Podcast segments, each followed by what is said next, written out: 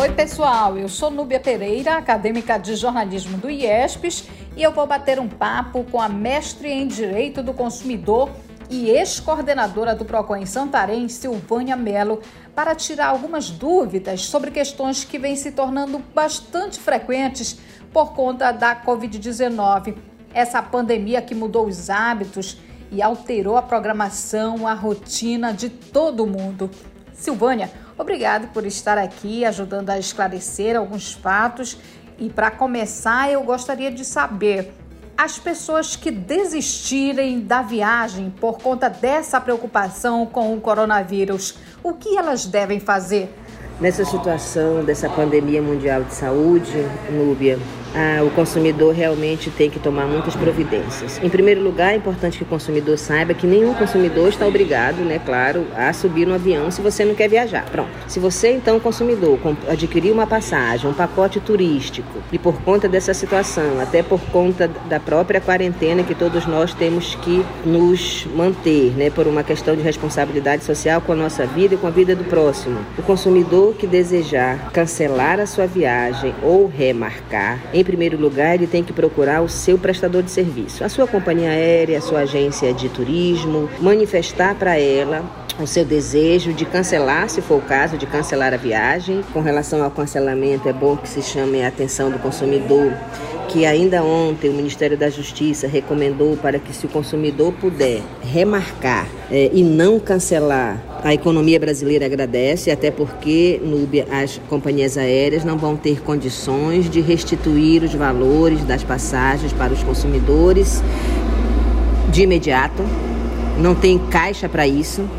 Né? Então, a gente precisa, nesse momento, de equilibrar interesses. O consumidor tem o direito à restituição, isso ninguém duvida. Mas o fornecedor de serviço também não está com condições econômicas de fazer essas restituições imediatas se o consumidor quiser. Então, vai precisar um pouco de paciência do consumidor, no caso dele querer cancelar. Por isso, o Ministério da Justiça pede é, a sensibilização da sociedade brasileira nesse sentido de que, se é possível, remarcar. Vamos remarcar a passagem, vamos esperar passar essa fase mais difícil. Quem sabe daqui a 90, 120 dias você acaba né, podendo curtir as suas férias, se for uma viagem de turismo, enfim. Mas se o consumidor quiser ainda assim querer cancelar, ele precisa, em primeiro lugar, procurar diretamente o seu fornecedor, ouvir do fornecedor quais as alternativas que ele tem para esse cancelamento ou para essa remarcação. Se não conseguir resolver diretamente com ele, pode recorrer ao PROCON da sua cidade, é o que está acontecendo em todo o país. Os PROCONs estão fazendo essa mediação, essa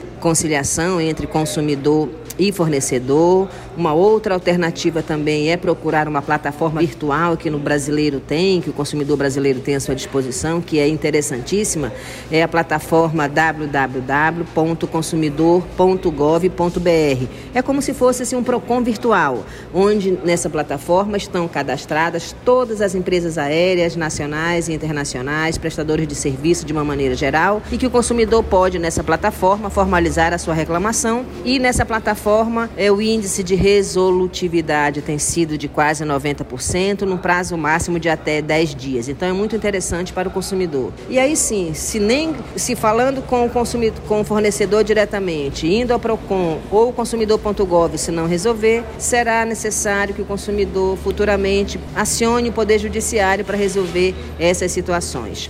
É isso que tem acontecido né, nesse momento. Não há ainda uma recomendação uniforme para todos os casos, até porque estamos todos muito ainda sem norte, cada um dizendo uma coisa. A ANAC quer que o consumidor seja punido, né? imagine, olha, que o consumidor pague uma multa por esse cancelamento ou essa remarcação. Os PROCONs não aceitam isso e não é possível mesmo admitir isso numa situação dessa. É uma situação que não tem culpa, o fornecedor não tem culpa, é uma situação de força maior, um caso fortuito e principalmente o consumidor, que é a parte mais vulnerável da relação numa situação normal. Imagine numa situação dessa em que o consumidor está ou poderá colocar em risco a sua vida, a sua saúde, a sua segurança.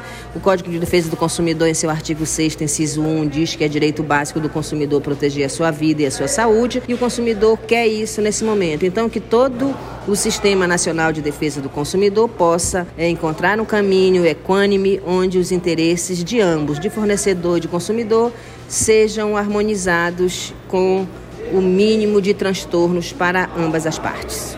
Agora tem a questão dos empreendedores, né, que já fizeram suas compras para lojas, por exemplo, de confecção. Como é que fica? Porque eles também não vão poder abrir como eles abriam antes o, as lojas, essas coisas todas. E eles precisam pagar, né? Eles precisam ter o retorno, precisam vender. Como é que fica nesse caso? É uma situação muito difícil, Núbia, para todas as pessoas, principalmente para aquele empreendedor que tem despesas, que tem salário para pagar, que tem funcionários para receber e os funcionários precisam de salários e não tem demanda, não tem consumidores na rua adquirindo ou contratando seus serviços. Amiga, é uma situação atípica que a gente vai precisar de muito bom senso e razoabilidade para encontrarmos um caminho, um caminho com o mínimo possível de danos. É uma situação difícil que vai precisar resiliência e empatia de ambas as partes, amigo, para tratarmos dessa situação, né?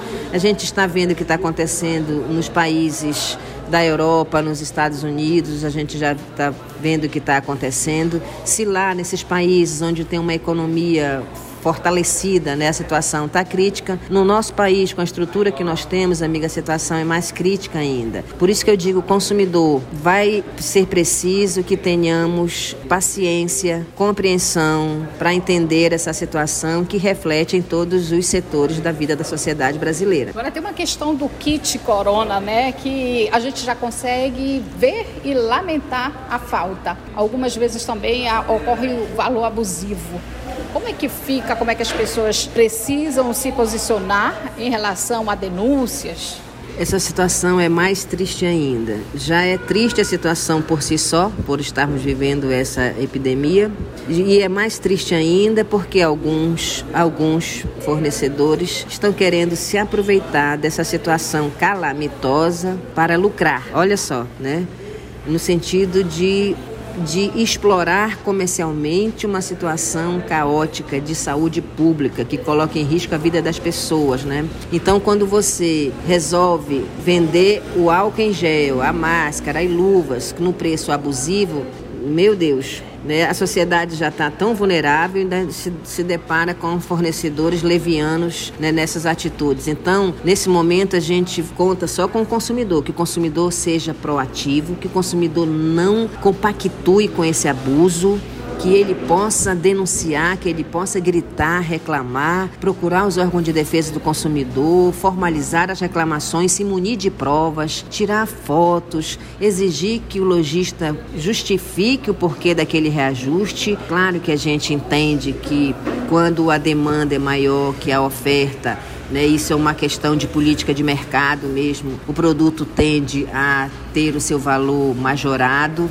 mas aumentar o preço do produto, né, se você comprou mais caro, não significa você abusar no preço, se exceder. É isso que a gente não quer, que o fornecedor abuse e se aproveite para lucrar numa situação dessa difícil. Então, o consumidor é o fiscal de si mesmo. Nenhum órgão de defesa do consumidor vai ser possível estar em todos os lugares nesse momento, mas o consumidor sim. Então, o consumidor sabe quanto ele estava pagando num vidro de álcool, né, numa máscara. Então, que ele possa realmente fazer com que o fornecedor mude a sua postura e se conscientize de que nessa situação não adianta eu querer comprar é, o álcool. É, uma outra situação que a gente pode falar também no B com relação à limitação, né, que o consumidor possa aceitar que o lojista pode limitar a quantidade de álcool, de máscara, de luva por CPF. É uma forma de fazer com que todos tenham acesso, ou se não todos, pelo menos uma grande maioria. Então, é nesse momento, gente, bom senso e razoabilidade do cidadão, do fornecedor e do consumidor. Consumidor, faça o seu papel, reclame, procure os órgãos competentes para reclamar. Não fique reclamando na vizinhança, em casa, em rede social. Reclame nos órgãos competentes, que são os locais devidos para se reclamar e que os órgãos de defesa do consumidor poderão notificar o fornecedor, exigir que ele justifique com a nota fiscal, comprovando o preço de compra, o preço de custo do álcool pra, e o preço que ele está repassando para o consumidor. Exige-se nesse momento transparência e boa-fé de ambas as partes. Pessoas que se inscreveram em algum curso aqui mesmo em Santarém ou fora do estado e o curso for, por exemplo, cancelado assim como palestras, conferências, o que fazer? Em primeiro lugar, entrar em contato com o fornecedor para saber se o evento realmente foi cancelado, se foi cancelado, como vai acontecer, se ele foi cancelado em definitivo ou se ele foi remarcado para uma data futura para ver como é que as coisas acontecem. Se for do interesse do consumidor não participar mais do evento, entra com o processo de pedir o seu valor, né, do que você pagou de volta. O artigo 39 do Código de Defesa do Consumidor diz que aquele é, fornecedor que não permitir ao consumidor a possibilidade de reembolso de um serviço que não foi prestado é considerado prática abusiva. Então, que o consumidor saiba que, caso ele queira pedir a sua restituição do valor, ele tem todo o direito. Também é bom que se observe que o fornecedor pode reter, né, na hora de restituir o valor do consumidor, o fornecedor pode reter até 20% do valor, como forma de compensação né, por todas as despesas que ele teve na divulgação do evento, no processamento de inscrição, enfim, até 80% o, o sistema de defesa do consumidor entende como aceitável para que o fornecedor e retenha e que devolva para o consumidor 80% do valor pago. Muito obrigada, Silvânia, pela sua participação aqui no podcast do IESPES. Eu quero, nesse momento, só pedir que todos os consumidores, nesse momento, consumam informação.